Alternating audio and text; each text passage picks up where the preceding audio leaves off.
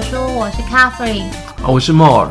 所以，我们今天要讲买房子像买菜，今天买，明天卖，用菜钱买。我，我好像没有跟大家介绍过我自己。其实我的主业是在做各种资产的管理啊，其中有包含很大一部分是做房屋，所以主要是房地产的管理嘛？对。然后呢，今天我们要讲的部分是属于房地产管理中的一部分。虽然我买房子没有跟买菜一样，但是可以做到这样是没有问题的。哎，那我好奇问一个问题哦，嗯、我前一阵子才在跟我建商朋友聊天，那他那天在跟我建议说，现在预售屋是完全不能转售的。他说政府因为房地合一的关系，嗯、那这个抓很严。他有其他建商，因为法规刚开始上的时候，嗯、其他建商觉得，哎，可能政府不会执法这么严格，所以他们偷卖。据说建商跟那房屋持有的那个人总共被罚了大概三百多万。我要讲的是，台湾因为现在有打房的一些政策嘛，所以他们会去要求你房屋要持有多久，然后才能转售，不然你会被课很重的税。那美国有这样子？没有啊，完全。应该是想说美国要看地区。像我本身是买家嘛，你刚刚讲那个比较类似，像是建商跟没有没有，就是有一些投资客嘛。对，就是、比如说我就看准了现在的建案，嗯、那我就去买预售屋，然后就很短的时间内转卖我的红单或是我的预售。建商跟相关的投资客之间的 deal，然后这种情况在国外很常见。他们投资客可能一栋大楼一年可能盖个两层，半年盖一层，可能盖个十层就把它成交，一期一期的工程。他们在盖的时候就一期一期买，是预售屋嘛？这时候建商会这样盖，那投资客就会进去跟他 deal 说好，第一层给你通通买下来，但是你要 promise 我，当你第二层盖好的时候呢，你的价格要涨到二十趴。于是他就把第一层买下来了，第一层买下来以后，他就分售销售，跟他的客人讲，你看到第二层会涨到二十趴，所以你现在买赶快买会有赚。到第二层盖好的时候，他又去做一个就是统包，第二层买下来以后，想说我可以给你第二层层层买下来，但是你的第三层要给我再涨二十趴。这是一个投资客在炒房的一个过程，很多国家不太允许这样做。对啊，那比如说像台湾就为了要遏制嘛，不希望你炒房，他们会有这样的 deal。比如说我知道，所以政府就说行道不准。国外有没有要看当地的法规啦。以我而言，我是在美国去做房屋买卖嘛，嗯、我要先说我是做管理，我不是去做投资炒作，他的角色是不一样的。那目前现在你只是真的要去做管理，有资产你去做一个变换或者一个资产重新的配置，对我来讲我是很正派的。但我刚刚的问题是说，像美国有这样子短期交易的重税课税，倒没有，因为要直接跟建商谈，你懂我意思吗？一个是建商，一个是等于是说二房东。我还是要这样讲，我很少买预售屋.因为预售屋它是一个做杠杆的动作。我是买成屋，光是成屋的操作，你就这样想，把它当成股票来说哈。因为今天我们的话题也是把房屋当不动产当股票，以股票来讲好了。现在 SpaceX 还没上市，所以你要去买那还没上市的，参与他们的那个相关的基本的，有点像台湾的新贵股啊，那就叫预售屋。对，我的工作是做资产管理，所以资产管理是我是已经要已经上市的股票，比如说特斯拉，我觉得明年可能会看好，或者是说房市，我觉得这几年会很好。然后呢，我才去做置换跟配置，同时我的房屋也是要去出租的，所以我是一个资本利得这样的一个操作。但资本利得你一定要动，为什么一定要动？因为房屋的景气大概七到十年就会换一次。我还是一样，就是回到之前我们有讲过有钱人的几种不同的 style，我是属于那种贫穷的有钱人，我是比较注重在现金流，所以在你拥有房产，但是你也不会全部变成那个现金的状况下，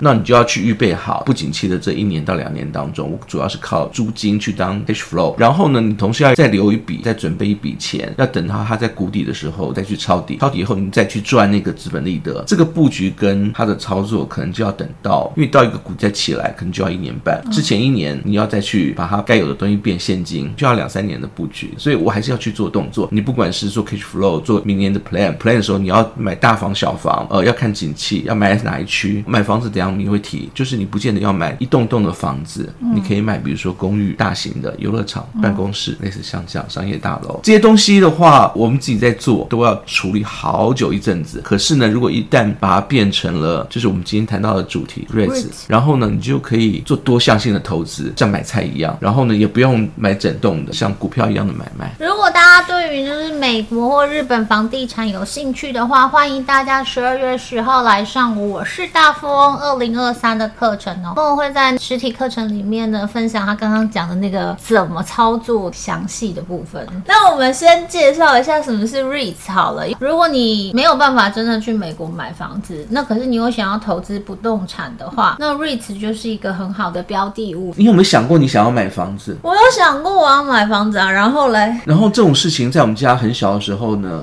我们家小孩就发生过。你们家妹妹大概小很小四的时候呢，对，有朋友到我们家来做客，是一对情侣，男生跟女生来我们家，然后我们约好后面要去做游船的动作。游船之前在我们家先住了好几天。男生不讨厌小孩啦，所以我们家、就是、妹妹就很喜欢他啊，对，跟他玩这样。要讲、呃、到一个 background 是我常常跟我们家小孩子讲说，大了到十八岁，美国文化嘛，就自己出去，就十八岁要独立自主，不能住家里，然后也不能跟爸爸妈妈拿钱。那我们也从来不给钱，就是小三小四嘛，非常有危机意识。对，他就跑去跟那个那个情侣的男方说：“你要不要跟我结婚？”讲完以后，他从手里面拿出他存的几十块钱，他说：“我有几十块钱，你有多少钱？”对，他想问我们一起去买房子，女生就在旁边嘛，他就掏了口袋说：“我没钱。”我们家妹妹就迟疑了一下，说：“心想说他没钱，我还要跟他结婚吗？当然不要了。”他就在想，那怎么办？你现在又没有钱，但是结完婚可能可以努力赚。他就讲说：“哈，那我要买房子啊，然后看看怎么样。”所以他其实是为了要买房子，才去开口跟对方讲说：“你要不要跟我结婚？” 对，他很小的时候就已经下定决心要买房子，还知道要找有钱人，对对对，要找合伙人一起投资。但是你看到知识就不足，要买房子呢，几十块可不可以买房？但是可以的，几十块也可以买房。对，有一种方式叫做集资。他如果假设说跟一堆男生都说要结婚的话，就可以凑足一堆钱，也许就可以买上。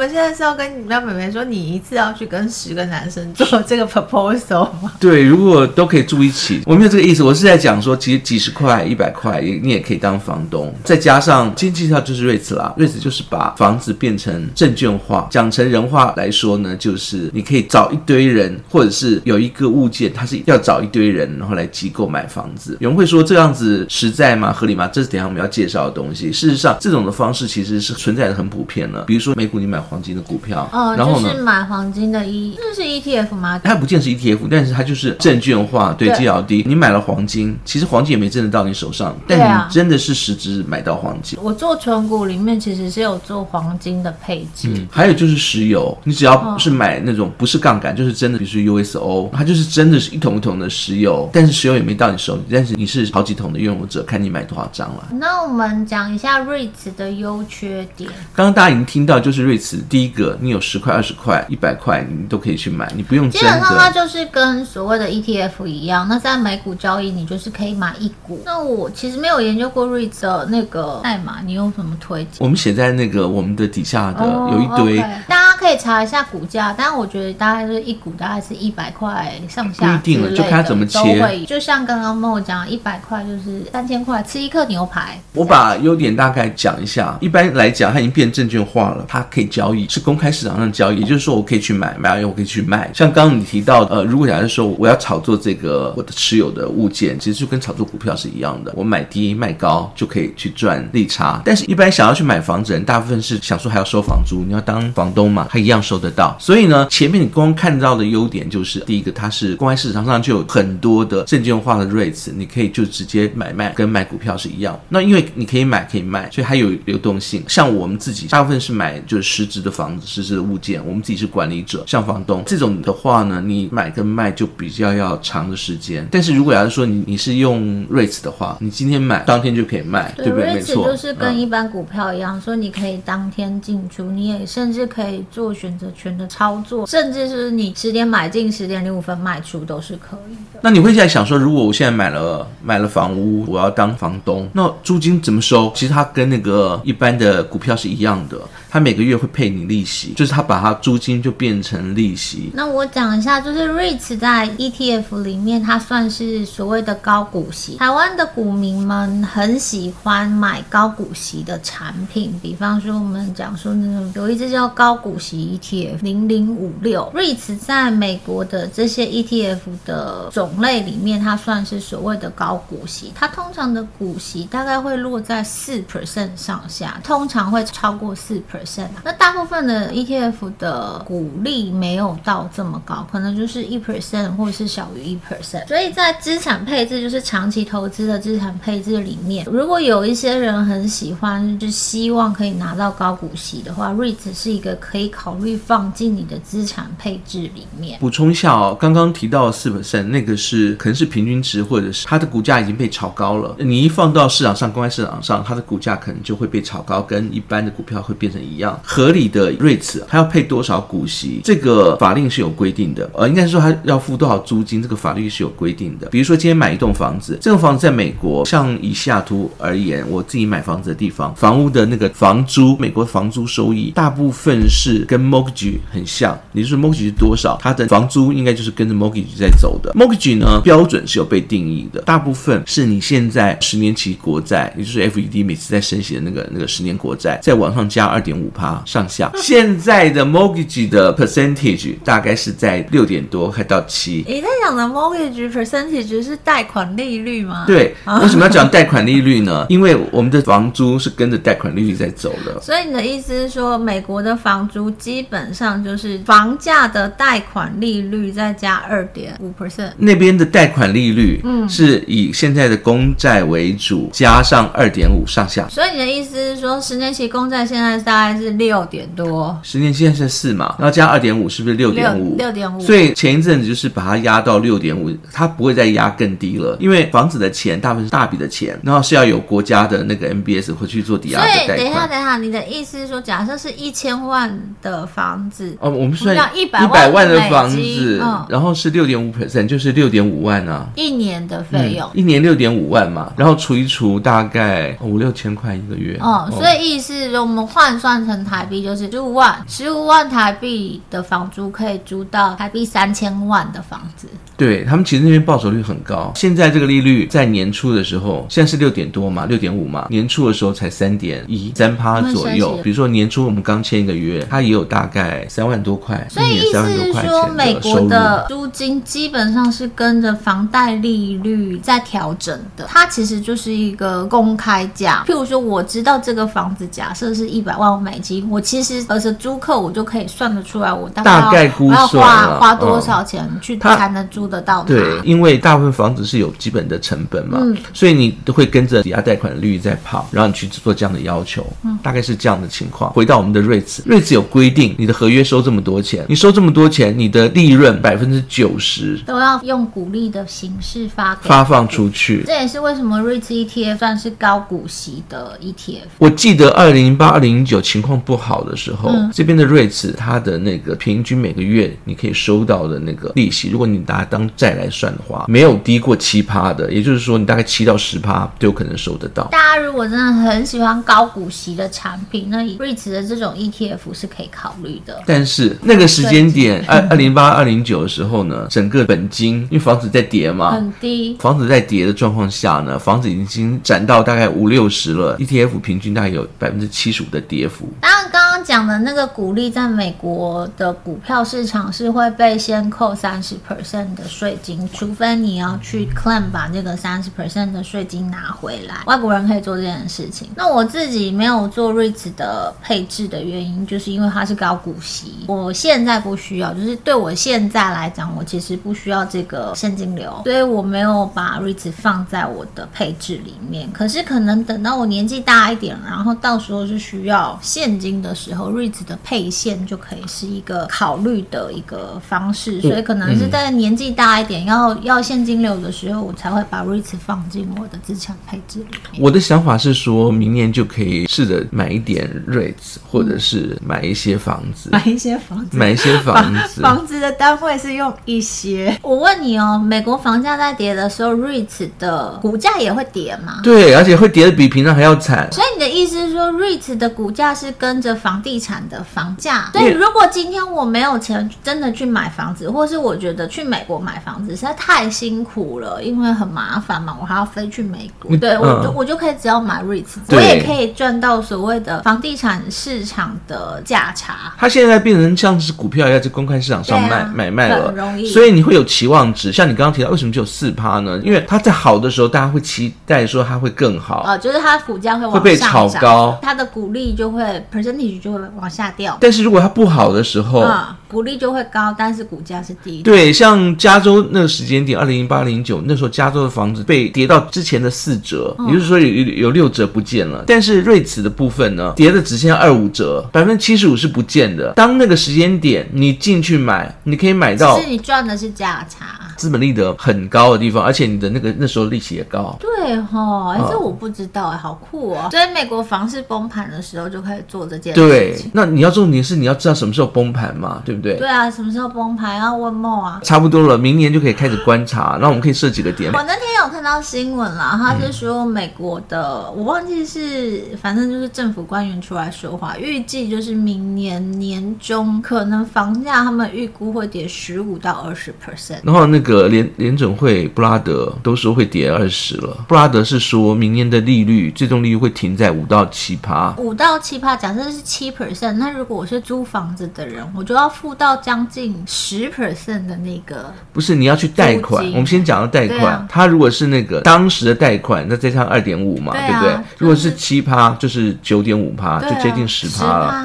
十趴完了以后呢，年初到现在为止，从三点多到六，就是假设在那个利率这么高的现在的这个状况下，你在签约的时候，你的租金一定是跟现在的利率在走嘛，对不对？嗯、所以本来譬如说你说年初只有三 percent，现在已经涨到六。对我这个租客来讲，我可能当初去年跟你签约的时候，我是用大概五点五 percent，可是今年就可能被涨价到七 percent 到八 percent。所以如果我今天在美国没有房子，然后我又没有。真的赚很多钱，那是不是就会受到很大的这样子的经济影响啊？因为等于是我要去租房子，我就要用更多钱去付租金，可是我就是赚不到钱呐、啊。对，这这个重点又又走到就是说，比如说像是以我们来讲好了，哦、我们有部分是做租金的嘛，我们可能会先跟我们的租客说说，哎，我们今年要涨，比如说像去年我要做的动作就是，我跟你讲说，我明年可能会涨，而后后年可能因为那个利率调整还会再涨，就是问他们要不要，呃，今天涨涨少一点。去年的时候啦，账少一点，但是我们把租金维持在两到三年，两到三年以后我不会有新的约，先说好，像我们这是比较好心的。对啊，这是比较 nice 的做法。对，那如果假设说，啊，今天就是我没有说，情况又不好了，租金会变变贵的原因是因为整个的那景气又不好，你你讲的情况就会发生，那就会变成景气会更不好。对啊，景气已经不好，已经赚不到钱，然后我又租房子，然后租金又涨价，本来就很穷，然后口袋就没有钱了，那不就惨了？最担心的不是租客。当这个状况发生的时候呢，就是房屋崩盘的时候，因为呢，大家都负担不起嘛，对，对不对？就必须要就是离开，换到更便宜的地方嘛。房屋的部分，因为需求变少了。